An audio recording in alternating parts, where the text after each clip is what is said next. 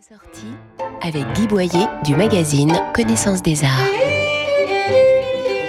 Quelle belle exposition dossier que chef-d'œuvre de la Chambre du Roi, montée par Béatrice Sarrazin au château de Versailles. Même si elle ne compte que neuf tableaux du XVIIe siècle français et italien, elle permet de comprendre l'importance de ce lieu stratégique qu'est la Chambre du Roi, placé dans l'axe du domaine et dans celui de la course du Soleil. Le lever de Louis XIV coïncidait donc avec celui de son astre préféré. C'est le roi lui-même qui a décidé l'aménagement de cette pièce et son décor, avec des toiles de sa collection qui ne comptaient pas moins de 700 œuvres.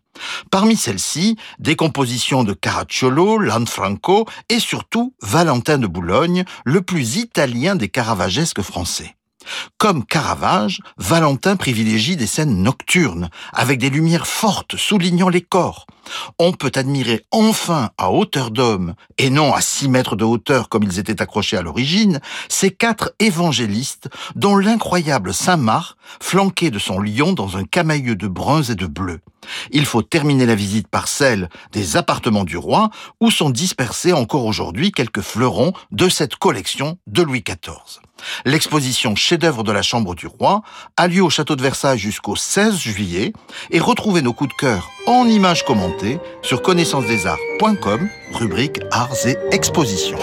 Retrouvez toute l'actualité culturelle dans le magazine Connaissance des Arts, disponible chaque mois chez votre marché.